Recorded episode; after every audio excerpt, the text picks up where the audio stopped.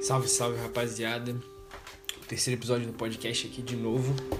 E teremos algumas mudanças, né? Primeiramente. Então, ah, um aviso, né? Meu parceiro né, de episódios, o co-host, Rafael, ele não vai poder fazer o episódio com a gente. É, porque ele não tá na cidade, enfim, ele também não consegue ter internet no lugar que ele tá, porque deu um problema lá na internet, na internet dele. Bom, vai ser eu com vocês aqui ouvindo, né? E a gente vai mudar algumas coisas, a gente vai começar agora a brincar bastante no, no, no sentido de mudar bastante como o podcast é. Então, a gente vai aumentar, a gente vai aumentar, diminuir o tamanho dele, a gente vai talvez fazer um tema mais freestyle, mais guiado, fazer com perguntas, a gente vai conversar só, vai falar, fazer uma parada mais informativa, talvez mudar até o nome do podcast, a gente ainda não sabe, né? Mas a gente vai brincar agora, porque agora é hora da gente fazer isso, né? Então a gente vai, pô, querer uma evolução, assim. A primeira mudança que vai acontecer é hoje, né? Como o Rafael não tá aqui, não é, não é uma mudança eu fazer sozinho, tá? Porque é pra gente fazer junto isso mas a gente vai começar a diminuir o tamanho do episódio. Porque a gente tava vendo também que, pô, uma hora e vinte é tempo, né? É bastante tempo e apesar de se de serem assuntos que rendem muita coisa, não fica muito prático para vocês que escutam, né? Então, a gente pensou assim, 30, 40 minutos é um tamanho bom, porque em média é o que vocês assistem, né? Quando a gente pergunta para vocês, a, é média, a média que vocês assistem é essa? E, bom, o que, que eu fiz? Como eu tô sozinho, vou falar com a parede? Não, né? Então eu fiz uma caixinha de perguntas no Instagram do, do podcast, que atualmente se chama O que, que tem a ver? E eu fiz umas perguntas, eu fiz uma caixinha de perguntas lá e vocês me responderam, mandaram algumas perguntas para mim, algumas dúvidas que vocês queriam saber de qualquer assunto. E eu peguei, assim, de todas eu peguei três não que eu julguei as melhores ou mais interessantes nem nada, mas o que eu achei assim me chamou a atenção, né? E cara, a gente já vai começar com pauleira, né, cara? Efeito Mandela, cara. Você, eu não sei se você sabe o que é o efeito Mandela, se você já ouviu. Comenta aí no, no, no Instagram, fala com a gente se você já conhecia, se alguma coisa podia ser acrescentada. Isso é bom. A gente gosta muito do feedback de vocês. Né? Mas o que é o efeito Mandela, né, cara? Bom, o efeito Mandela, pelo nome, ele tem, algum, tem uma influência do Nelson Mandela, né?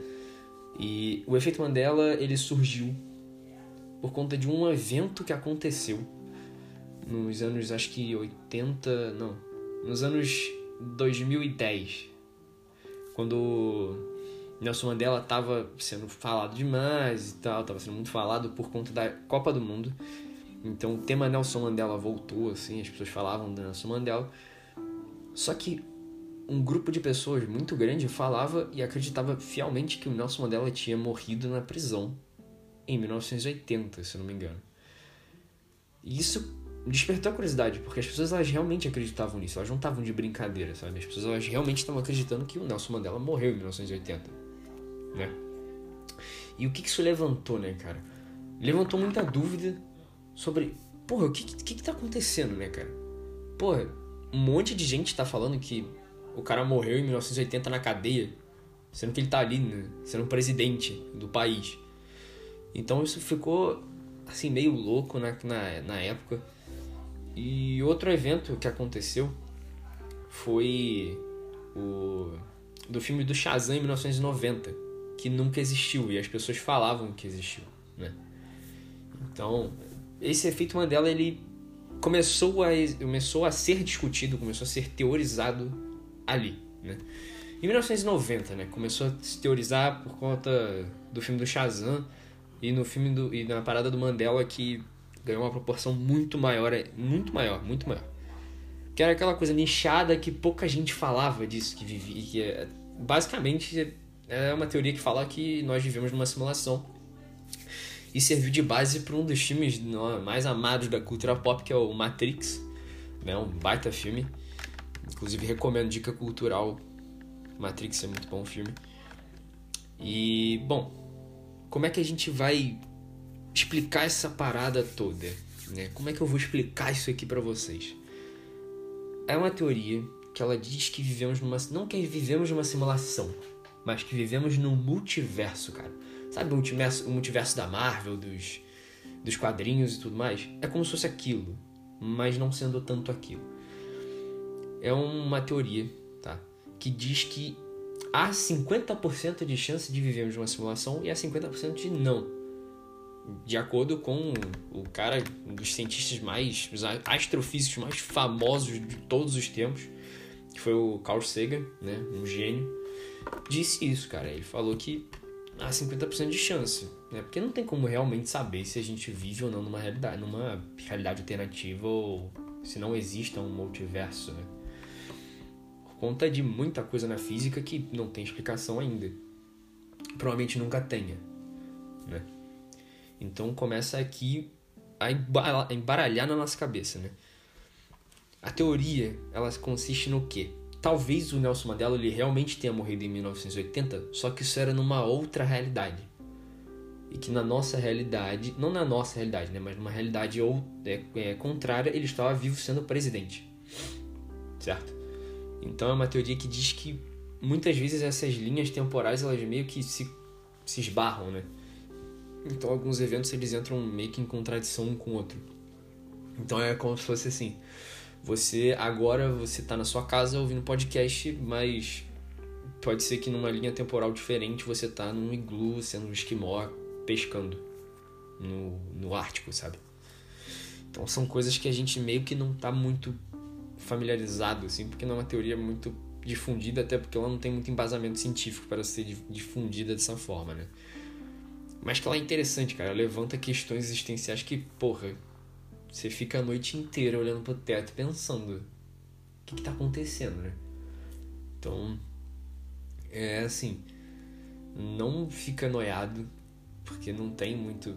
Não tem muita lógica isso. É uma teoria que não tem muita lógica, assim. E que os psicólogos eles estudam esse o que aconteceu, né? E muitas vezes eles dizem que foram erros de difusão de, de informação, né? Que é uma característica da nossa espécie, difundir informações de uma maneira muito ampla, né? Então, o que, que aconteceu? Provavelmente, na década de 80, difundiu-se a ideia que o Nelson Mandela morreu. E muita gente, ok, morreu e nunca mais soube do cara. E chegou em 2010, com ele sendo presidente, sediando a Copa do Mundo e todo mundo falando dele de novo. E essas pessoas que acreditavam fielmente chegaram e falaram assim: cara, não, ele morreu. Isso ocorreu também no Shazam, o filme do Shazam que nunca existiu, mas existiu um filme chamado Kazan, que o Shaquille O'Neal participou, que era muito parecido com o roteiro do Shazam, com o roteiro do filme do Shazam, sabe? Que foi ser lançado só depois, assim, sabe? Muito tempo depois. Então a gente chega numa conclusão que é aquela coisa, 50-50 não tem como saber, mas fica aquela dúvida, né? Eu já, eu já parei para ficar pensando nisso e não é legal, assim, você ficar numa crise existencial horrenda, né? Isso aqui eu tô falando de, de amigo para vocês, não fiquem noiados pensando nisso, como se, cara, e se, né?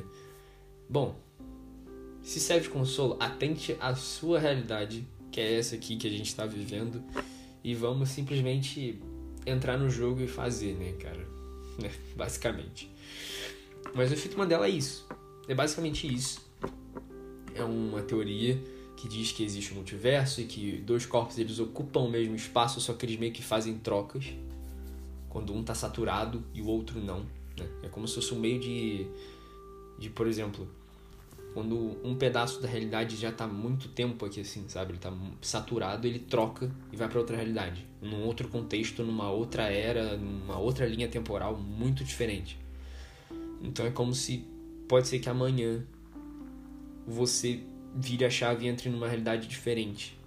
Só que você não vai perceber isso. Porque pode ser que seja uma realidade muito próxima à sua. Mas também você pode perceber isso se virar uma realidade totalmente distópica, sei lá, um exemplo, né? Em que porcos dominam o mundo e eles fazem humanos de escravos, né? Um exemplo. Referência à Revolução dos Bichos aí, do George Orwell. Né? Se, você, se você pegou essa referência, né? E basicamente é isso. É isso. Entendeu? E só dá crise existencial. Parar pra ouvir isso é crise existencial na certa. Não tem como, não tem como, não tem como.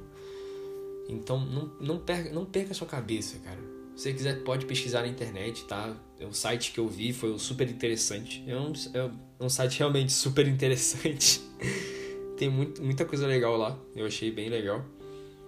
E, bom, é isso. Você entendeu o que é o efeito Mandela? Parabéns.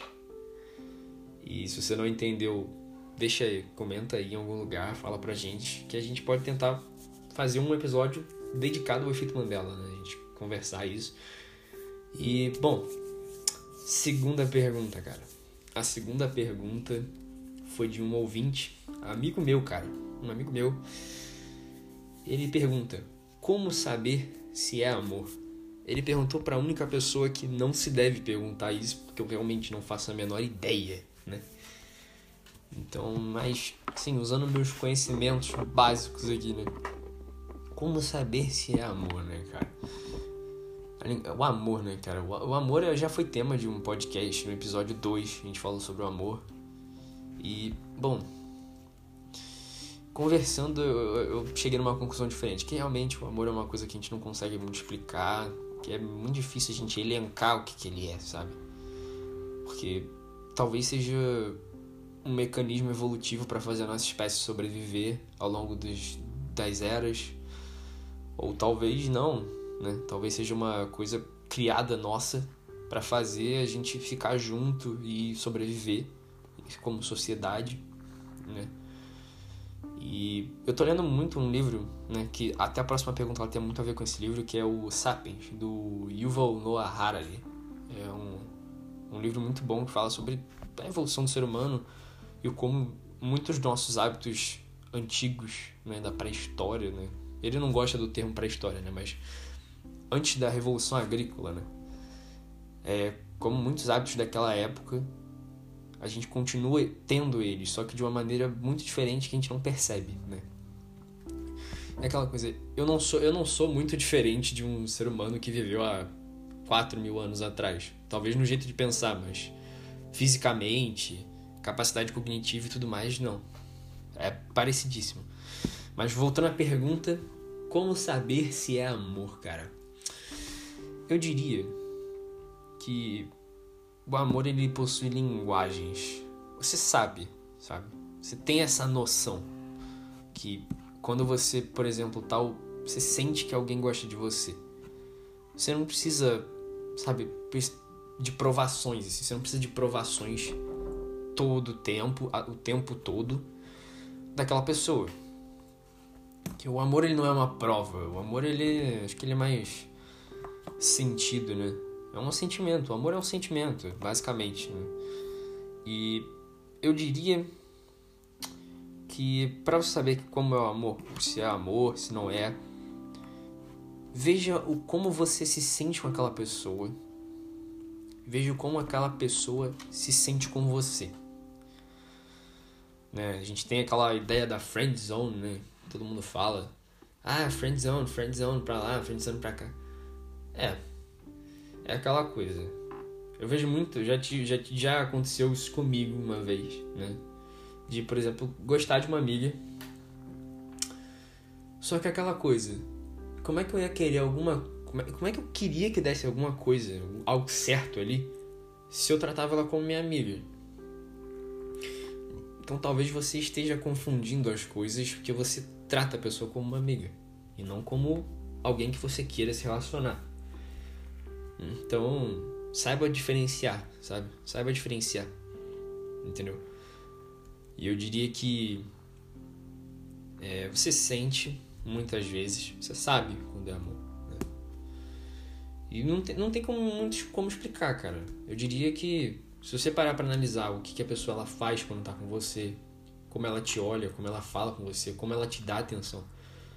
Sabe? É uma coisa que é natural do ser humano, de, da maioria dos seres vivos, é, são os sinais não verbais, né? Os sinais não vocais, eu diria. Então, analise como a pessoa ela age contigo no, no, no quesito de como corpo dela responde à sua presença, como que a atenção dela é, responde na sua presença, como ela responde na sua presença, né? Que é muito importante. Então, e outra coisa, seja claro também, cara. Seja claro. Diga pra ela: Olha, eu quero saber uma coisa. Eu quero saber se, porra, você gosta de mim e tal. Que seja sincero, é muito mais fácil você, porra, falar e provavelmente agora, falar agora que não tá no estágio em que você tá, porra, perdidamente apaixonado por ela e ela talvez esteja cagando e andando pra sua presença. Então é, é importante, né? Pergunta, é, converse, fala, é, fale com a pessoa.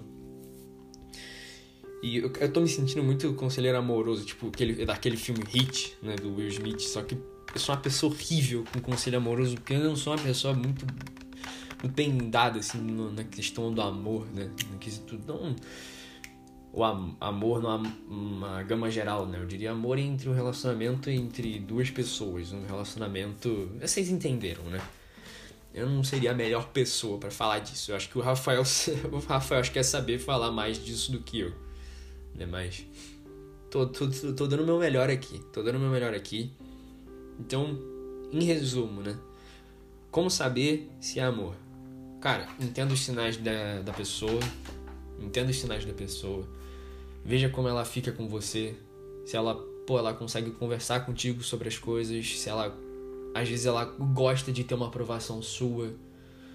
Se ela muitas vezes ela se sente confortável com você, ela gosta de se sentir confortável, ela gosta de ficar próxima de você, entendeu? Em situações sociais em que tem bastante gente, ela fica mais perto de você do que das outras pessoas.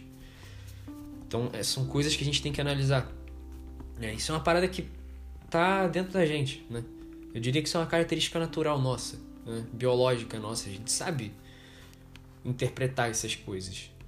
Só que ao meio, mesmo tempo, o, acho que a revolução tecnológica meio que foi tirando essa habilidade nossa de ter essa sensibilidade para sentir o, as questões do mundo, as questões das relações sociais, porque o ser humano ele é feito disso, ele é feito de relações entre seres da mesma espécie, né?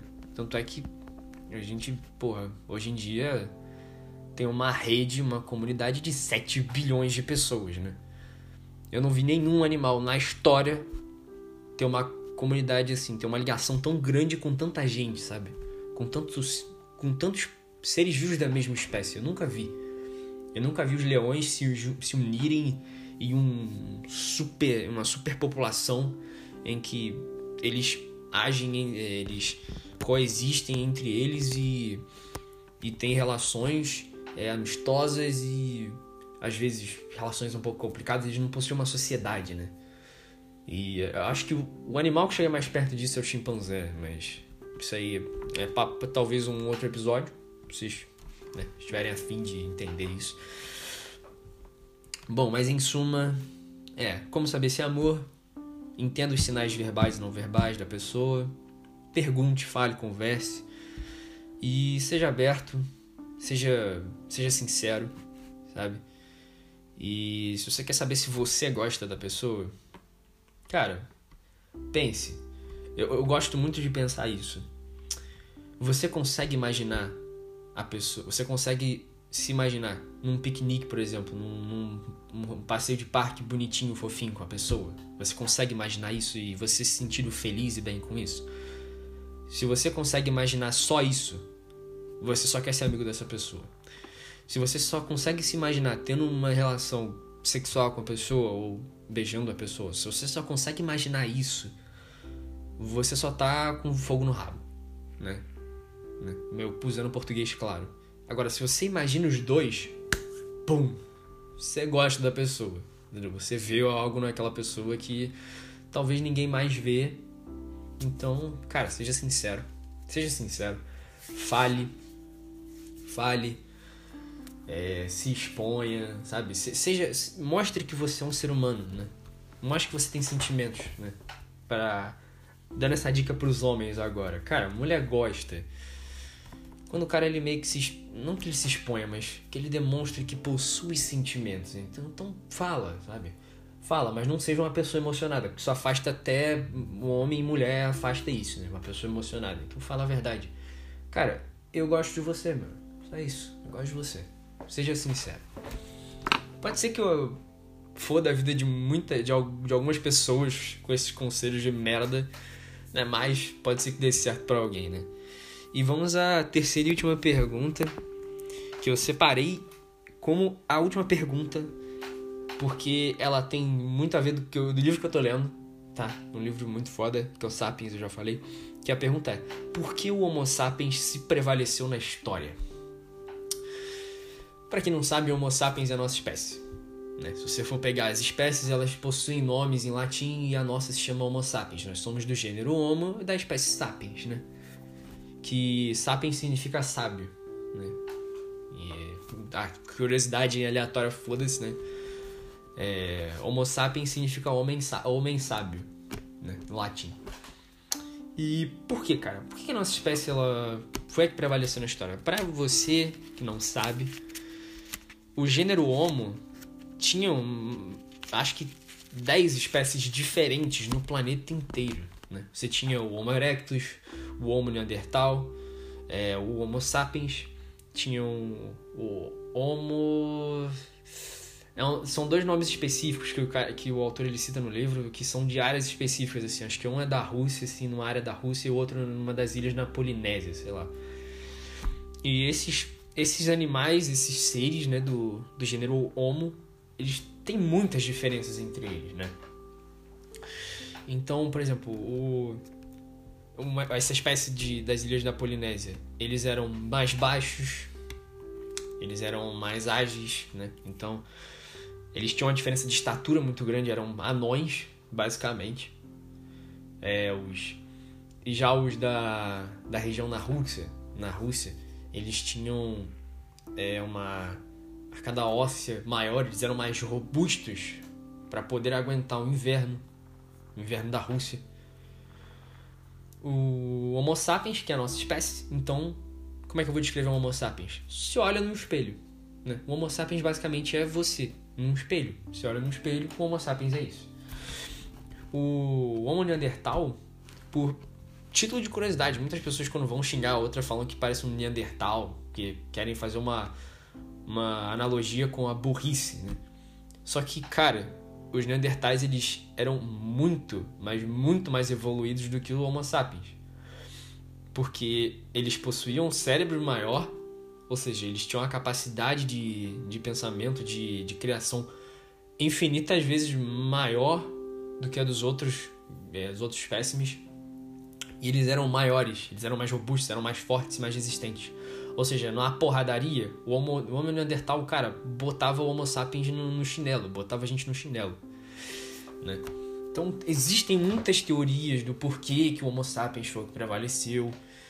E ah, o Homo erectus a diferença é que ele foi o primeiro a usar ferramentas de pedra, mas ele não se aprimorou nisso. Então ele ele estagnou e ficou estagnado, né? E muito se discute do ah, como é que as espécies sumiram, tudo mais, por que o Neandertal ele não prevaleceu, já que ele era melhor, né? E tem muita gente que fala que nós não somos te, tecnicamente Homo sapiens, porque a gente tem uma pequena porcentagem de DNA que compartilha com os neandertais. Então a gente então pode ter acontecido uma, um cruzamento genético, mostrando que não eram espécies totalmente diferentes, né? Porque tem, tem todo aquele caso de se você pega indivíduos de espécies diferentes, eles cruzam, eles possuem um filhote, um, eles é, conseguem fecundar e, e criar um zigoto que cresce e vira um ser vivo. Ele, esse ser vivo, obrigatoriamente, se ele for estéreo, são duas espécies que são diferentes, porque elas criaram um descendente não fértil. Mas se, se, mas se essas espécies, espécie A e espécie B, ela cria descendentes férteis, aí já é outra história. Aí não são espécies diferentes. São, mesmas, são a mesma espécie, só que por, provavelmente raças diferentes. Né? E lembrando que o conceito de raça aqui não é o conceito de raça que a gente tem social. Né? O conceito de raça por ser seres vivos que possuem características que diferem um do outro, né? E o que está acontecendo, né? O que está acontecendo? O que, que aconteceu? Muito se discute sobre essa possível né, relação entre os entre os Neandertais e o Homo sapiens, porque o Homo sapiens ele é original da África, do continente africano. Né? Então, com fluxos migratórios, ele foi se espalhando, ele foi dominando os outros, os outros territórios. Né? E o continente europeu ele era todo formado pelos Neandertais. Os Neandertais eles tomavam conta do continente europeu. E muita gente se pergunta que, pô, talvez aconteceram guerras, talvez é, conflitos entre as espécies, sobre domínio de território, talvez. É muita especulação, né? Então, o que não faz, sim, por ser bastante especulação, tem, tem uma especulação que é mais plausível, tem uma que é menos. Então, a que consideram menos é a de que os neandertais e os outros espécimes desapareceram por conta de por conta do avanço do Homo sapiens no mundo, né? Então, assim, ah, a população de Homo sapiens foi foi sobrevivendo, foi evoluindo, não, não evoluindo, né? Mas foi sobrevivendo e foi dominando, né? Mas muito diz, acho que a mais aceita é que houveram disputas de território. Mas, porra, houveram disputas de território, os Neandertais eles eram melhores do que nós. Como é que a gente conseguiu superar a espécie do nosso gênero que era a mais fodona, né? Uma coisa bem simples chamada revolução cognitiva, cara. Revolução cognitiva nada mais é, nada, nada mais é não, nada mais do que foi uma uma mutação que aconteceu no nosso DNA, tá? Isso é o que está no livro, né? é o que eu vi. Foi uma mutação que aconteceu no nosso DNA, uma pequena chave que mudou ali, em que fez o nosso cérebro ter uma capacidade de criar formas de nos unirmos muito mais sofisticadas. Né? Porque a natureza do nosso gênero, do gênero Homo, é se unir em grupos, se unir em bandos. Nos unimos em grupos de, de 100 a 150 indivíduos, no máximo. De 100 a 150 indivíduos no máximo. Então, é, tinha essa média. Só que com essa revolução cognitiva, a, a capacidade do nosso cérebro de conseguir criar formas de, de ligação entre um indivíduo e outro, cara, ela se expandiu demais. Tanto é que as pessoas dizem que a religião, os, os os cientistas, os historiadores dizem que a religião ela surgiu na revolução cognitiva, porque dali começamos a criar criar formas de nos, nos conectarmos com coisas não reais, coisas que não eram materiais nem palpáveis, né? Podemos dizer assim. Então, era como se eu chegasse num grupo e falasse que existe um, uma criatura, um ser que a gente não pode ver, a gente não escuta, a gente não cheira nem sente ele pelo tato, mas que ele existe e ele comanda a natureza. Ele comanda a natureza, ele tem um corpo humano com a cabeça de leão. E, cara, o nosso imaginário vai à loucura, cara. O imaginário do ser humano vai, vai à loucura e a gente começa a ver isso e começa a acreditar nisso. Faz com que eu me sinta simpatizado com você por isso. Porque eu acredito nisso também, cara. Então a gente vai se unir. Então, o que na média eram 150 indivíduos, cara, esse número subiu para mil indivíduos. Tinham grupos que eram de mil indivíduos. Né? Começou a ter grupo de mil indivíduos. E a, por essa capacidade, essa revolução cognitiva de da gente conseguir criar muita coisa, né? a gente conseguir ter uma, um senso de criatividade tão aguçado, fez com que a gente conseguisse é, criar formas de, por exemplo, caça, estratégias de caça muito, muito variadas. Mas variáveis, assim, enormes. Então era o caso de, por exemplo, uma coisa que ela, ela foi ela foi estudada, né? E perceberam que, por exemplo, o Neandertal, o Homo Neandertal, ele, ele fazia caças solo ou com pequenos grupos, em que eles iam atrás da presa e caçavam a presa diretamente, né? O que é algo que também, poxa, faz muito sentido, né? Porque por muito tempo a nossa espécie fez isso, né? Então acho que já é um ponto que pode colocar que talvez tenha acontecido um, um fluxo de DNA, assim, um fluxo gênico entre as espécies, misturou ali alguma coisinha ou outra, conseguiu gerar descendente fértil, algum descendente fértil, assim, num momento, gerou e deu origem a algo novo, né? E. Bom. E nós, Homo sapiens, como é que a gente caçava, cara? É desde sempre que o Homo sapiens, o Homo sapiens ele age contra a natureza desde sempre, assim, não contra a natureza, mas sem um senso de preservação assim desde o início mesmo. Por quê? O que a gente fazia? Pela nossa espécie ter uma capacidade cognitiva de, de criação, de ligação entre indivíduos, né? capacidades sociais melhores, a gente não caçava com 5 ou 10. A gente, caça, a gente caça, é, caçava com 100. Sem cabeça, no meio do mato, caçando. Entendeu? Era um bando, uma, uma multidão caçando. Entendeu? Foi dali que a gente. Por isso que. Muito que a gente conhece, por exemplo, muito das, das ideias coletivistas, né? Podemos dizer assim, de juntos somos mais fortes. Isso parte daí, cara. Isso parte daí, cara. Partiu dessa porra desse momento na história. Em que cara, a gente viu que se a gente se juntar em mais e mais e mais e mais, cara, ninguém para, ninguém para. Então, o que, que, que os Homo sapiens naquela época faziam? Né? Eles pegavam a manada de, de um animal, um exemplo assim, búfalo. Pegavam a manada de búfalos, um grupo de búfalos, e com aqueles 100 indivíduos eles cercavam, cercavam em precipícios e iam empurrando, entendeu? Ia caindo um a um, entendeu? iam caindo os bichos de precipício, ou eles juntavam assim, eles juntavam em, em paredões e começavam a matar ali, porque eles ficavam encurralados, né? Então é, não era tipo, por exemplo, uma caça de um leão. Né? O, o Neandertal ele, ele caçava parecido com um leão. Ele esperava a melhor, melhor chance, emboscava e pegava. Né? E muitas vezes isso não dava muito sucesso. Né?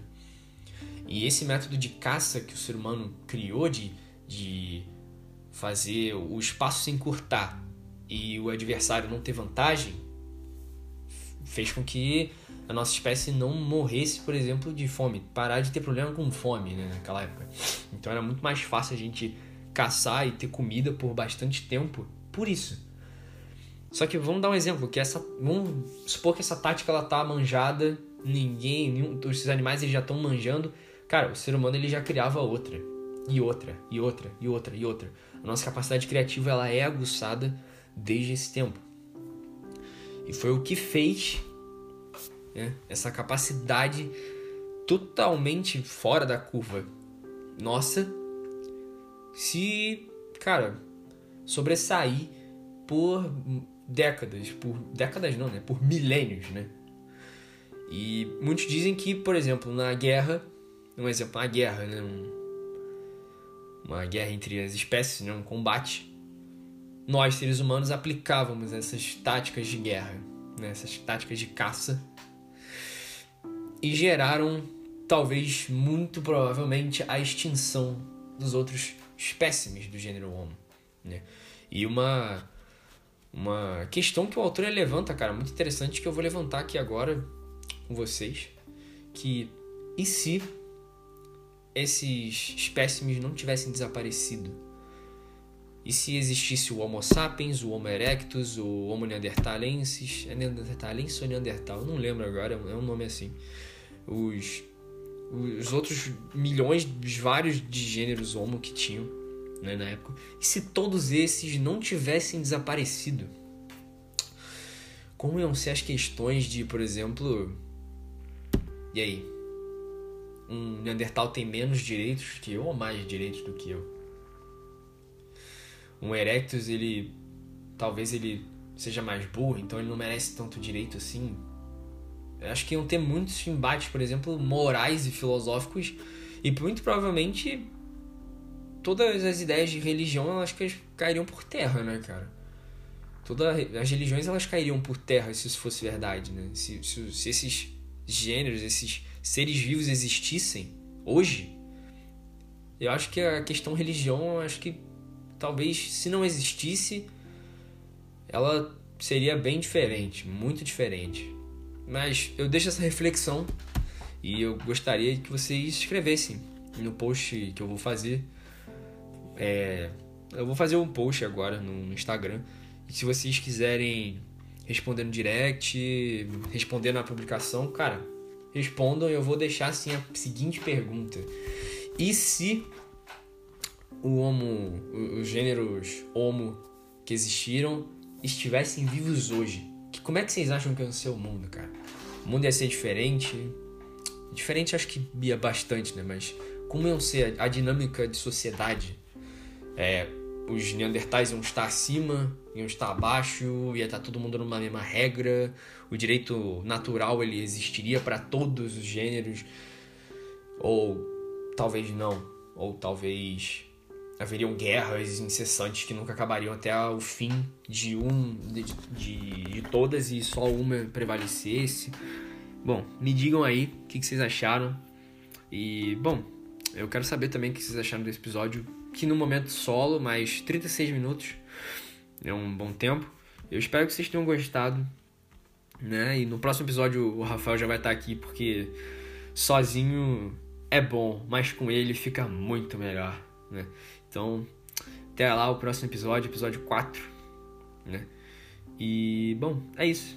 Espero que você tenha gostado. Se você gostou, compartilhe com um amigo que talvez goste de um dos temas, de uma das perguntas. E é isso. Até a próxima e valeu!